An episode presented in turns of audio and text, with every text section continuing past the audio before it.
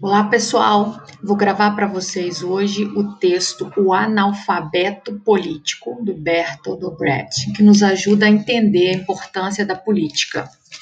O pior analfabeto é o analfabeto político. Ele não ouve, não fala, nem participa dos acontecimentos políticos.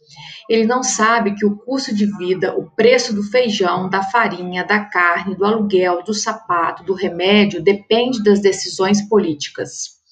O analfabeto político é tão burro que se orgulha e estufa o peito dizendo que odeia a política.